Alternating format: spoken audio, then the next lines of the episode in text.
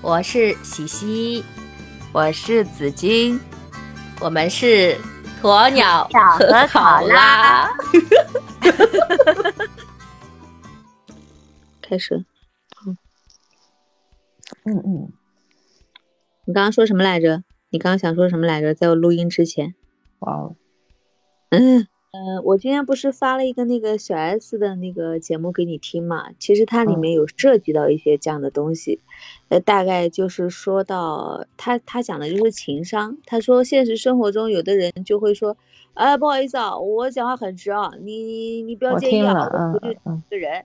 差不多是这个意思。他说我一点都不认同这种讲法。他说我我觉得就是说，有的人好像觉得我好像在在老公面前，在婆婆面前，我都是委曲求全，或者在有一些跟人相处的里面，跟我节目里面就完全大相径庭嘛。真实的我其实是考虑别人感受的。他说我觉得就是应该考虑别人感受，这这些这些样子面貌都是我真心想要表达出来的样子。就他是就是走这个路线的嘛。你可以说他是个讨好型人格，因为。他就性格不是那种特别强势的，就他姐姐大 S 不是相对来说就比较强势嘛，对吧？然后他就是好像是有点和事佬那样子的。嗯，为什么为什么会这样？我觉得我觉得很多人都会有这样的，我也有一点，但是我是在某一些方面。嗯，但是其实我是觉得讨好型人格的人是他本身是比较痛苦的耶，跟小 S 说的这个又不太一样。哎呀，我也我也我其实有的时候我也很难理解，因为比如说像我有一个同事，嗯，然后他就是一个讨好型人格，就是一层一层楼上可能有五十个同事，嗯，他会因为其中有一个不太相干的同事对他有看法而觉得不舒服，他他希望所有的人都觉得他好，我也不知道为什么要这样，就是很在意别人的评价啊，很在意别人的观感。我不知道，那这样做人做事岂不是很累？而且，而且他有的时候，嗯，你想我跟他在一起玩，就会觉得非常舒服。嗯，就比如说他他坐我的车，他就会每次下车，他就会把车上不属于他的垃圾全部带下去，他会把我的车理一下。他说：“哎，那我帮你带走了。”说：“哦，好的好的。”那比如说他到我家来，我就瘫在那边，然后他就会做事，然后做完了以后。全部东西吃完，他会帮我收进去，他会帮我把碗都洗掉。嗯，然后比较体贴。然后他每次我生日，他都会给我一包东西，就里面可能是一些化妆品或者怎么样。但是他生日，我经常会，他如果不请我吃饭，我经常会忘掉。那他是对所有人都这样呢，还是只对你这么好呢？因为我跟他算是好朋友，所以说他对我是这样，但他对别人也是非常之，嗯。怎么说呢？就天，他是天秤座吗？他是他是双鱼座，你认识的。啊，明白了。嗯，但是比较温柔体贴吧。但是很矛盾，就像我上次跟你说的，我就是会因为要别人跟我玩而去讨好别人。就小的时候，我就是家里的吃的东西啊、玩的东西啊，隔壁的姐姐去她家，我就会把这些东西都带过去。为了跟他约明天我还要来玩，我会把玩具全部留在他家。我觉得你这不是讨好型人格，因为他那个可能比较算吧，就是因为想要得到别人的认可，想要在别人的观感中他是好的。然后你的这种应该就是你所谓的那种害怕寂寞，然后喜剧不喜散的那种个性在在在里面起的作用吧？就你其实其实是喜欢热闹啊。就是喜欢那种好像呼朋引伴的那种感觉，哪怕在这个过程中啊，你让我做东或者你让我买单，我都愿意啊。就是你是这样子的个性，嗯嗯嗯，是对吧？就是在一个，就是你的意思就是说我在一个我喜欢的玩的游戏当中，我可以付出很多，就是为了让这个游戏不要停留住，就想那让那个热闹留住。但这个东西就像你讲过的，它其实也是有一个前因后果的，就是原生家庭的影响嘛。就小时候可能，嗯，爸爸妈妈比较沉浸于他们自己的世界啊，然后就忽略了对你的陪伴啊。然后你始终内心里面可能是怕孤单的，然后也是怕那种冷清的，也是希望有有有人可以让你去依赖的，所以就会会会才会有后面的。这样子的倾向倾向吧，我觉得是这样。对啊，就是在一个冬天的晚上，在冬天的晚上，然后睡觉的时候是我妈陪我睡的，然后就睡着了。睡着了以后，等到半夜的时候醒过来，发现整个房子一个人都没有，我就很害怕。然后我就从那个房子里面，就房间卧室出来嘛，而且还赤了个脚，从床上下来，然后走到门口。地砖吧？嗯，反正反正反正那个时候，因为我们是那种筒子楼，一一幢楼一一层楼有四户人家。然后我们隔壁，我们是住三零二，然后以前是一个三零一那户人家，嗯，就天天晚上打麻将的，在那个大厅里面，一开门就是大厅，而且他们那个门是不关的。然后我就站在那个门口，把门推开了以后，就对着我妈看，我妈一回头看见我就穿了一个棉毛衫、棉毛裤，可能就站在门口，嗯，哎呀，我陪你睡，我陪你睡，我就叫妈妈，瘦晶晶的，可怜巴巴的，瞪着一双无辜的大眼睛。对，而且我不哭的，我从小不喜欢在人前哭的，我就这么看着他，但其实心里很害怕，因为你想啊，一个就四五岁的小朋友，在一个黑夜里面醒过来，整个屋子都一个人都没有，这种感觉，其实我到现在我还非常的能够记得清楚那种感觉。然后后来我妈就进来陪我睡啦，那我就再也睡不着啦，我就非常没有安全感，我就觉得等我睡着，他肯定又走了，有这种感觉。所以就是这种深入骨髓的孤单、寂寞、冷的这种感觉，就让你以后决定我再也不要尝试这种感觉了。哪怕我我用各种方式留你们下来陪我玩，而且而且最最可怕的就是，比如说我们家就是我在我在我的卧室里面睡觉，外面的麻将很响，我爸爸妈妈喜欢打麻将嘛，交朋友。我那个时候读书居然还很好，我在我自己的房间里听着这些麻将的声音。然后最最奇怪的就是，因为每天都麻将，偶尔有一天没有麻将，晚上他们出去打麻将了，我一个人在家，我还睡不着。我必须伴随着这个外面的麻将碰啊、吃啊，然后在那边，然后他们还不是四个人打，往往就是十几个人，还有一帮人在围观，还在评价。就在这种嘈杂声中，我就坐很坐得进作业，很睡得着觉。但是，一旦外面没有这些声音，我反而是觉得，哎呀，还哎好安静啊。睡不着，对对对，有这种感觉，就这样。直到现在，我有的时候还是维持这种习惯，嗯，包括就是我没有办法独立，就是以前读大学，把电视开开来吗？嗯，不会。以前读大学的时候，就是一个一个宿舍，我记得很清楚。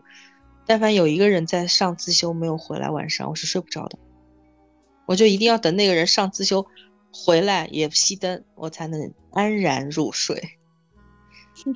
就很奇怪，反正 嗯，哎，刚刚说到那个家里开电视，我想到那个今天看到了一个新闻的标题，就说那个刘雪华独居十年，跟他的狗一起生活，然后他的家里面是二十四小时电视开着的，因为他想让家里面有点声音，就是独居的他那个男的。他的他的先生已经去世的早吧，去去世的早吧。然后他说，独居的人他就很害怕，好像自己家里面跌了一跤不会被人知道什么什么的。哎，你说，你说这种就是说年轻的时候很红的，或者说就是说事业方面很沉的人，到了年纪老了，是不是特别可怜，特别孤单？嗯，每个人性格不一样吧，可能他也也。也会去调整他的心态吧，不然怎么办呢？还是要接受这个事实。尤其是你说你人家不是说美人迟暮是最可怜的吗？因为本身他如果没有拥有过美貌，他看到自己满脸的褶，呃，就不会有任何的落差。但是曾经那么大个美女，然后后来还是一样要经历这个容颜逝去的这个感觉。那那那一个亲手把自己的美貌毁掉的人，是不是？凡尔赛吗？嗯，真的，我我我我我，哎呀，我的妈呀！你你你不想要放出来的都可以卡。嗯，就突然有这种。我现在整天都在想着快点快点写写作业，真的。嗯。然后一空下来还有那么多东西要录，我就觉得没有做掉，我就觉得很烦。你一旦那个沉迷于一样事情的时候，镜头我也是很佩服的。我想跟你讲的是，就我在看这个小 S 的这个报道同时嘛，我我又我又看了一个 那个巩俐的那个采访嘛，嗯，然后其实她这么多年来，她是活得还蛮自我的，就是嗯，很多时候她可能她并不去迎合什么，看他那个霸气的样子，就知道他不会对迎合人。不迎合什么时尚潮流。然后人家说，哎，你为什么不涂个红唇啊？他说那个东西我我就喜欢这样啊，我就喜欢这个叫叫他喜欢用那种很浅的肤色的，哎，对对对对对对对，他就喜欢那种嘛。他说还有就是戴耳环，他说我要么不戴，我要戴的话，我就喜欢那种拖着挂着很长的那种很多碎碎的那种嘛，我就喜欢这种啊。然后他就觉得那个东西就是适合他的，所以他就会就是坚持自己的东西的。但是前提是就是人家也有实力嘛，就有可能比如说他沉浸在一一个剧组里面，他就能出一个很很经典的一个剧啊什么出来。就是人家不是说他去拍那个拍那个什么东西啊，拍那个《归来》啊，他就去老人院住了。好长时间，就是去去学那个老人是怎么样走路、怎么做事的，包括那个郎平，他也是吃住跟他在一起，到最后他就一直养成这个齁着背的那种那种样子嘛，就是他也是很很认真在做那个事情这一。点我特别欣赏。嗯，包括他那个就是去拍杂志封面，很多人就像这种现在什么流量明星去拍个杂志。就是有可能他还姗姗来迟或怎么样，但是他可能就是他连那个拍一个杂志他都就是沉浸其中，有可能他都需要提前去准备，包括呃什么光线啊，还有那个一滴眼泪流下来要留在什么地方啊，就是这种东西他都很苛刻对自己，所以因为他有够这个实力，所以他就可以做自己。有的时候我就在想这个事情嘛，我就在想。因为我我自己在现实中，我是觉得我也会被这样的事情所困扰的。我并不是一个非常有勇气能做被讨厌的人的。我因为最近遇到的这个小小的事情嘛，我就会联想到我以前在职场上的一些曾经跌过的跟头、跌过的坑。我会给别人带来的感觉，他们会觉得我是有很不够柔和的那一面，所以有很多的。时候，我的意见表达有可能就是一个比较生硬的方式。嗯，嗯，我我心里面我并不是说好像我要那么去冲的去怎样怎样，但是我表达方式上真的就是不够不够柔和，不够去考虑到别人的感受，然后就直接直挺挺的就就心里怎么想的就出来了。然后我就在想，那我以后我还要怎么样去？对了，你让我彻底做改变，我肯定也是做不到的。但是到底什么才是对的？什么什么时候这个这个度到底应该怎么样？怎么样去对人？怎么样去对事？我这两天就一直在想这个问题。我觉得你啊，其实是对事不对人的，是这样子的。我从你身上呢也学到了很多东西，在这一点上，我发现我啊，我现在就发现我是一个讨好型人格，特别是对我自己在意的人，比如说。我曾经跟你共居过一段时间，对不对？就是以前，因为以前没有跟别人共居过，就是就是除了就是父母嘛。就是有一次，就是说我来跟你讲话的时候，你就非常没好气，我记得很清楚啊。然后你就说，啊，你说我我想一个人带我出去了。然后，因为因为我第一次碰到像你这样的人，因为在我的成长过程当中是没有的。因为我发现，我现在回想啊。就是我周围的朋友啊什么的，心情不好的时候，他会跟我说：“他说，哎呦，我不太开心啊，我我我因为什么什么事不太开心，我想冷静一下。”他会先跟我说一下，但你完全不，就说：“呃，不要跟我说话，我就就走了。”然后我就会马上就联想到你是不是对我有意见，是不是哪里得罪你了？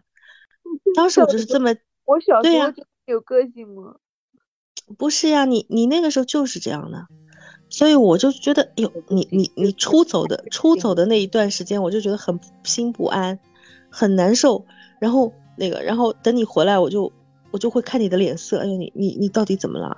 还会战战兢兢的来问你，我说你怎么了？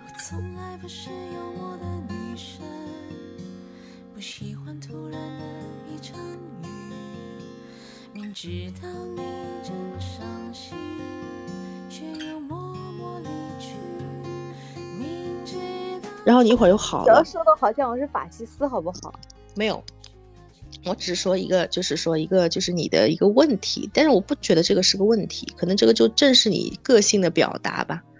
就像你这平时这么温柔的一个人，你给我你给我的第一印象是非常温柔、非常好的一个人。就你的那个气质，给人一种很安静、很很想跟你接近的那种感觉。但是你每当，你每当这个时候的时候，我就觉得很奇怪。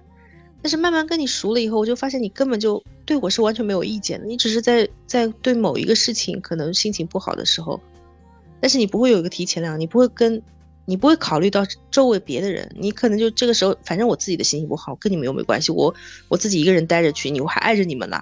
就可能这样，但旁边的人会觉得，哎，你怎么臭着一张脸？你你是不是对我，对我心对我有意见？就会这样。但是你的这个事情也让我知道了，每个人都是有情绪的，包括我现在生活当中，如果再碰到这样的人，我就不会困扰我呀。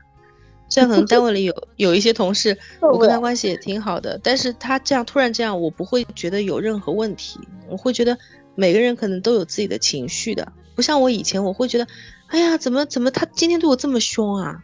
现在就会觉得，哎，可能人家有自己的事情，明白吧？我跟你说，就是其实有很多事情以前觉察不到嘛，但是真的是，嗯，越往后走，就有的时候会去想明白很多事情。我是什么样的一个人？我身上有一些不好的或者不完美的东西，然后。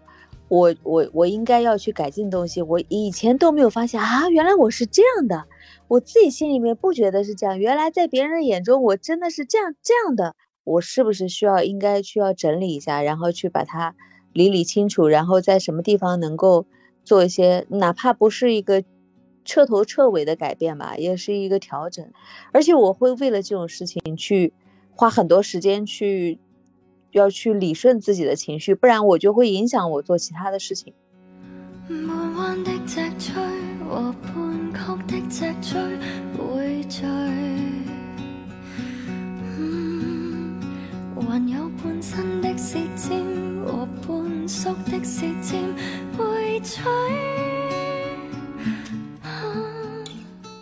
以前我以为我已经不会，我以为我已经不会再太去在意。别人的那个眼中的自己了，但是我现在发现其实并没有做到这样。然后我今天在那边想想了一下，我觉得我以后能调整的方向就是说，当我在做事情的时候，当你喜喜欢上那个事情，当你做那件事情的时候，你是可以完全专注的，就是在那段时间里面，比如说你可以找到一个地方。哪怕你当时是一个很嘈杂的环境，就像你说，这个可能是小时候麻将声音培养出来的，麻将声和电视声中培养出来的。就对自己喜欢的事情可以专注进去，是吧？对对对对对对，你可以把那个时间段给开辟出来，然后所有其他东西全部切断。我觉得已经好长一段时间，就是注意力没有办法集中。就像我跟你讲，我答应你，哎呀，我今天要写点字啦，然后就是七事八事搅在一起，最后你好像。你好像今天一天忙忙碌碌了一整天，但事实上你静下心来想想，你原本想要做的那件事，你根本就没有去碰，对吧？就是你就没有办法专注下来。包括就是我昨天开始，我不是跟你说我要把手机关到 飞行模式，然后让自己有个一个半小时的时间去就就专心的去看一本书。我昨天做到了，我就觉得很开心，然后今天又做到了，我就觉得。那你要知道呀，你这个东西的话，我认为啊，我认为你这个东西还是没有完全的能够自制，因为如果说你真的能够内心能够去平静的去，嗯，就不需要多这么一个飞行模式的动作。嗯，就对呀，就我现在是只是一个开始阶段嘛，大家现在都会这样嘛，电子产品还有那种。呃，碎片化的那种东西，就是侵入生活太深嘛，就有的时候就是没有办法去那个放下，所以会分散，会被冲散了很多的注意力，所以现在就会觉得这种专注的做一件事情还是很很重要的，因为你，你做任何的事情都其实是需要这种专注力的，不然的话你在任何一个领域，你想要怎么样，对吧？就想要有一个稍微小有结果的事情，那都没可能的。所以我觉得我这一点我是要向你学习的。然后我今天想到的，我可以在后面做事情的时候，我可以自我一点。但是当我在面对人的时候，就是我毕竟是在这个 在这个世上，我是不不能完全不通世事的嘛。就是我在跟人相处的时候，我要多考虑到别人的感受。但对事的时候，我是要要专注，要自我一点。这我想到的就是这样，就是不行，我觉得对事也要认真一点。比如答应我写的东西，给我写出来。对啊，对啊，就是专注，然后达到一个认真做事的这个状态，最后有一个结果嘛，就是我今天完成了什么什么什么任务，对吧？然后对人的话，其实没有必要那么那么生硬或者咄咄逼人吧。嗯，就是多考虑一些别人的感受，可能把你想要表达的那个事情，用另换一个方式，比较缓和一点的方式来表达出来。其实我上次也跟你讲过，是我觉得我很多时候的这种情绪表达，其实是有潜移默化的受到影响的。那那很难免这种情绪化的对待，就会让你觉得哦，就是理所当然，就这个就是为人处事，面对人和面对事情的时候的。就是应该这样情绪化的表达的。我开心的时候是这个样，不开心的时候是另外一个样，或者是说我可以把我的情绪写在我的脸上，表表达在我的这个行为里面。他是其实是全心全意、八心八肝的为我好的，而且他是给了我他自己小时候没有得到过的关注。我一直到现在，就如果说我哪天出门，我的那个，比如说我两根眉毛画的稍微粗了一点，或者我那天的衣服稍微。怎么说呢？就是他认为不得体了一点，就是还是会脸上立刻就会阴云密布，说我一通，就恨不得说，哎，你回去赶快换了，不换了你就不能出这个门，就这种感觉。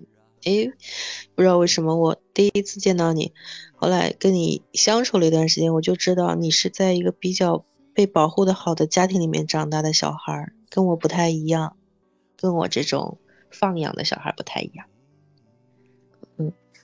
所以这个是叫互相的互补吗？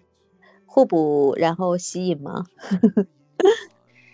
哎呀，好的，我们相爱吧，来吧，嗯啊，嗯，我们老了以后住在一起啊，肯定比跟男人住在一起和谐多了。是的呀，我觉得住个养老院也没什么不好，或者我们就是像那个新闻里面几个七个日本老太太吧。然后就是自己有个房子，然后一个是他们自己互相照顾嘛，打理好整个房子啊，互相互相照顾，互相帮忙啊，做一些自己喜欢的事情，对吧？不挺好的吗？然后先当然，但是前提是一定要各自都有一小一一笔积蓄，不然的话也没有办法来 来维持这个大 house 的生活。他们就是七个人嘛，住在一个一个房子里面。嗯，是的。上次买了一本这个杂志，我一开始只是因为它封面好看，然后我买回来了以后，发现它非常适合这两天的我的心情来做排遣。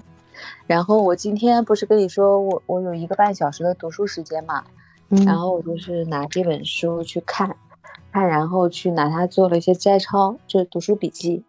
然后我觉得有很多话真的说到我的心里面去了，就是我可以拿来跟你分享一下，就大概的他讲的个意思。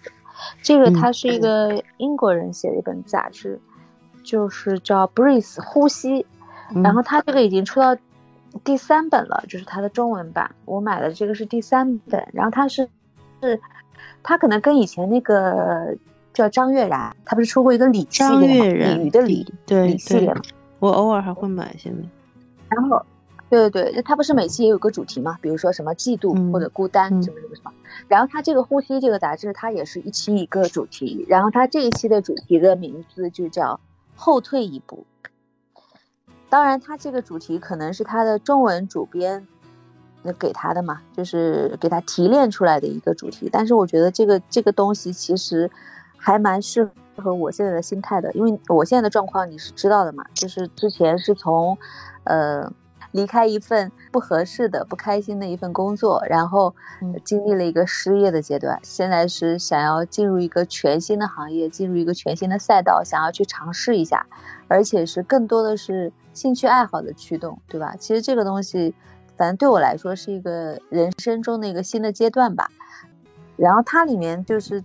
他这个他这个提炼出来的这个后退一步的意思，就是说，其实你要给自己一个允许，说你是允许后退的。但是在我们的文化里面，在我们所有的社会的氛围里面，他是觉得说你们所有人都是需要全力往前冲刺，每个人争先恐后的就是要往前冲，使出你的十分的力气。比如说，我们以前从以前到现在一直觉得，就受高等教育必不可少的，对吧？就是你作为一个成功人士，你就应该是安安稳稳的从小学，然后初中、高中。考一个重点的大学，然后甚至再去深造，然后怎么怎么怎么怎么样？然后因为现在可能这个就是教育的模式开始有发生改变，所以他职业教育这块可能他现加大力度了，只有百分之五十的人有念到这个高中的可能性。那所有的家长就全都慌了，就觉得说天要塌下来了。但是他这个里面讲的讲的这个意思呢，就是说其实是可以允许自己去。后退了一步，或者是说暂时性的，哪怕停下来、慢下来都没有问题。而还有就是说，你的人生应该是一个什么样的节奏？每个人是不一样的。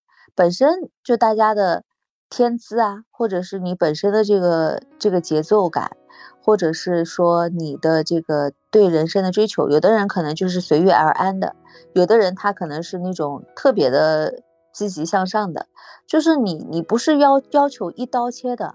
就现在不是有一个内卷的这个概念吗？对吧？就是所有的人都拼命的卷，就是九九六都已经好像都不足以那个啥了，就就是早上要怎么怎么样去早起，然后晚上要怎么怎么怎么怎么加班，但是到了最后，你是不是从中你获得了更多的回报呢？也未必。只是所有的人都弄得很疲惫，因为他很多东西他都空下来。现在现在真的很难，这现在不仅是就是说。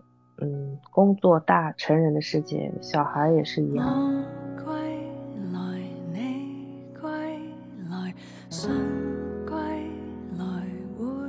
归于某将来信至将来某些过往雨季来看天中雪季来回知赤地某些玫瑰某天流丽绽放但是你要想你你的小孩还是这样子，你的小孩的天资啊什么还是这样排上去的。我觉得这方面我其实应该算是想的蛮穿的，但是有的时候我会控制不住脾气，没有耐心，我就会很不耐烦。所以你要多点耐心和好脾气。你也有一个好脾气，是的，我现在也要改掉我的臭脸的坏毛病。可是，可是你已经改了好久了，你以前跟我说过要改的。哎，可是我至少是在觉醒当中吧。我然后我今天看到这个里面还有一个人，就是说他是做那个，就是他这个里面是有一些访谈的嘛，就是采访各行各业的人，他们对于这个事情呢，就是比如说，哎，你生活中有没有遇到过一些困境啊？然后。你你所谓的这个退一步，你你有没有遇到过这种你用这种方式来对待问题啊什么什么的？然后里面采访到有一个人，就是可能是喜剧演员还是脱口秀演员，然后他说他说我遇到过的。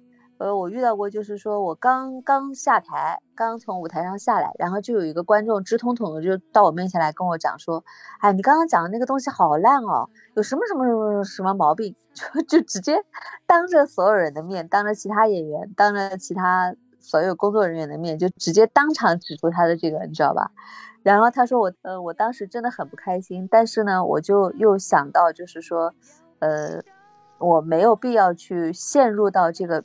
别人对你的评价的这个当中，你如果你要跟他言语反击的话，这个东西就没有这个必要嘛。他说，嗯，他他这样讲可能有他的理由，但是我的东西是不是真的就是他讲的那样呢？那也未必。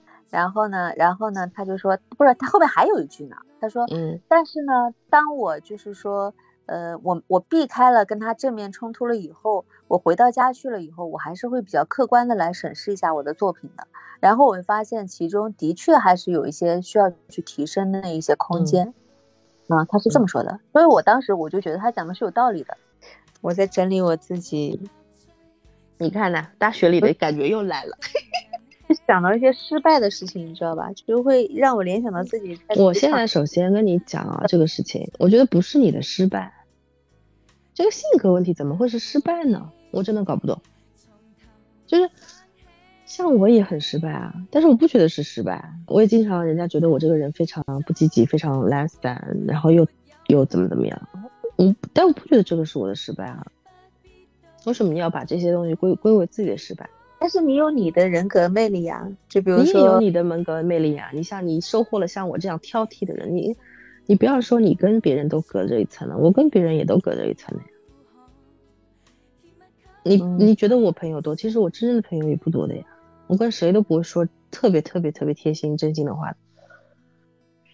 你当然有你的人格魅力了，你干嘛要把一些就比如说职场上你碰到的一些合不来的人或者一些恶心的人和事，归为是你自己的问题呢？我觉得这个是不对的。嗯。哦呦，我们聊了已经两个小时了，但是我感觉中间没有多少可以播的，不好意思。聊了很多，但是都不能拿出来播，就掐掉了。这就是我们的结束语。现在已经是凌晨三点十九分，然后我们两个不在一个城市的人，一只鸵鸟和一一只考拉还在。明天我肯定吃不消了，还在为了站半天。在意的事情，在那边很严肃认真的操心着、烦恼着，是不是？你说跟别人讲说我们的烦恼和我们那个困扰的来源，会不会让我们这个同龄人里面的人会大跌眼镜啊？这两个人是不是有毛病啊？哎呀，啊，你说，哎，你说是不是因为就是因为？我们俩在这方面是一样爱玩，所以才会才会这么多年都都在一起啊。哪方面？就是会很认真的去玩嘛，就对很多事情。他们我觉得你根本没有认真。我觉得我每次跟你一起玩什么东西，当我还在投入的玩，你早就玩下一个东西了。白单了是吗？这点是我特别不爽的，我就怕这个东西你也这样。不行不行不行，我要坚持，我要坚持。你真的能坚持很久，因为我觉得确实你你对这个东西的热爱，我觉得超过了以前你对所有东西的热爱。肯定是不会放弃的，我肯定会一直坚持要去录书什么的。然后播客呢，我也不会放弃，因为我觉得播客比较容易协调好人。差不多呀，就是是，而且还有一个就是说，有可能就是你所有的事情，你要经历过一些磕磕绊绊，你后面。我就是那种，嗯，就是。有了你，输了世界又如何的爱？哎，他们他们不能理解的。哎，我觉得不同的人在不同的人的眼里面其实也是不一样的。然后有可能就是说你对待不同的人的那个方式也会是不一样的，对吧？就是比如说，有可能我在别的人眼里面是很难沟通，或者是。又很严肃啊，然后又很死板啊，就各种缺点。然后可是你，你可能就会觉得我很亲和力啊，或者很愿意跟我讲话什么什么。而且我觉得你并不成熟啊。我一直觉得你挺情绪化的，有的时候像小孩子啊。他们不觉得呀，他们会觉得这个人说不定有很多弯弯绕，心里面会有很多。就是因为我发现我交的朋友都是有点少女感的。不管怎么样，就是为什么我还喜欢有的时候跟他玩什么的，他就是会为了一个什么向日葵去什么地方拍个半天啊，然后整天做一些无厘头的视频啊什么的。就是我交的朋友肯定不是那种现实生活中特别现实、特别现实的那种人，我没有这样的朋友，基本上都是会有一些少女感的，嗯。就是会虚度光阴的那种人，就是会生活当中肯定有一段时间他才会在那边虚度光阴的，就在别人眼里看来是虚度光阴的那种。因为你也是啊，我特别是好吗？我觉得我一天二十四小时，大概那二十个小时都在虚度光阴。那岂不是你应该是考拉？嗯，没有啊，你你那个坐在咖啡馆里面写字的那个时间都是很认真、很专注的。那个也是在玩啊，我不不不不把列为是做正事。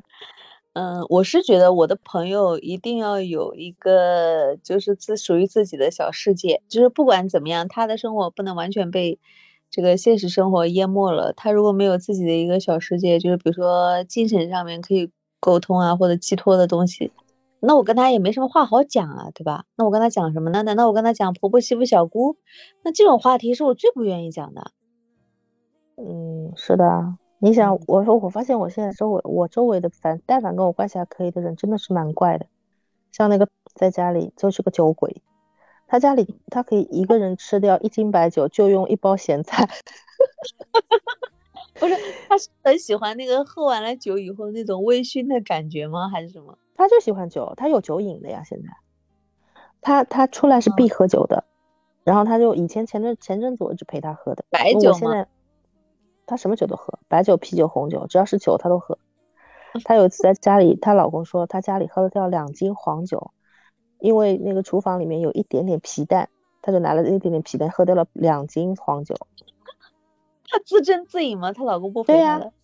她老公不陪她，她就一个人在客厅里看看电视就喝，喝了就睡。有要发酒疯吗？有一次就坐在人家的卡宴上面捶人家的车，然后她老公下去把她拎上来。嗯，还好没被人家看见，是不是？就是就是，真的是蛮搞笑的。嗯，那你会不会被他带的？你也变成酒鬼啊？不会。